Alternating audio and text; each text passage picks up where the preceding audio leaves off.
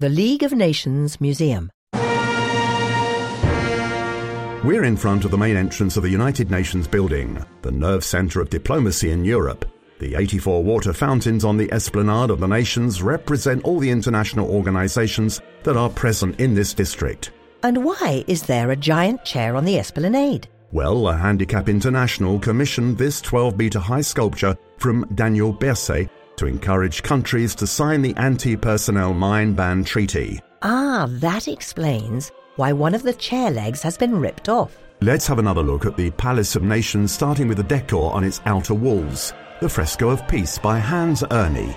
Can you see the doves? Yes, and some human figures too. They symbolise love, freedom, and peace between peoples. Each wall is decorated with a 30 metre long fresco. And the flags in the middle? Are they the flags of the member nations?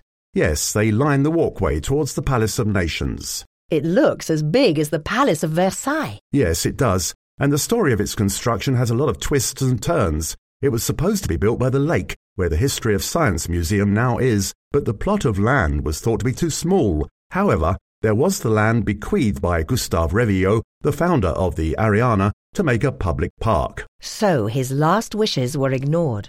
Right, but the story doesn't end there. 377 projects were put forward, including Le Corbusier's. In the end, five architects worked together on the plans for the building. Building work would take eight years. So it was built to house the League of Nations, which you could say is the forefather of the United Nations, as you will find out when you visit the League of Nations Museum. You can also read the League of Nations Treaty that was signed at the end of the First World War. Fabrice Arlot, Communication Manager of the Archives and Museum of Nations. One of the main ideas behind the LN was collective security, the never again idea, how to build an international political system to prevent another massacre of this kind. The shock was so great that ideas that had seemed a bit utopian before the war would actually take shape as a result of this awful shock. The Disarmament Conference, of which you can hear an audio extract, opened in 1932. But Hitler's accession to power in Germany thwarted the pacifist ambitions of the LN. It was dissolved in 1946. Nevertheless, it was an important forerunner to the United Nations. Fabrice Arlot.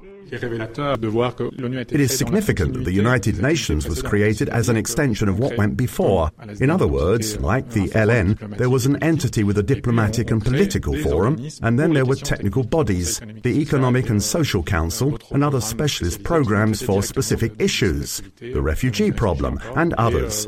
Today, in Geneva, there is the UNHCR, which directly follows on from the Nansen Office for Refugees that was established at the time of the LN. Many organizations are in some way or other the successors to the LN.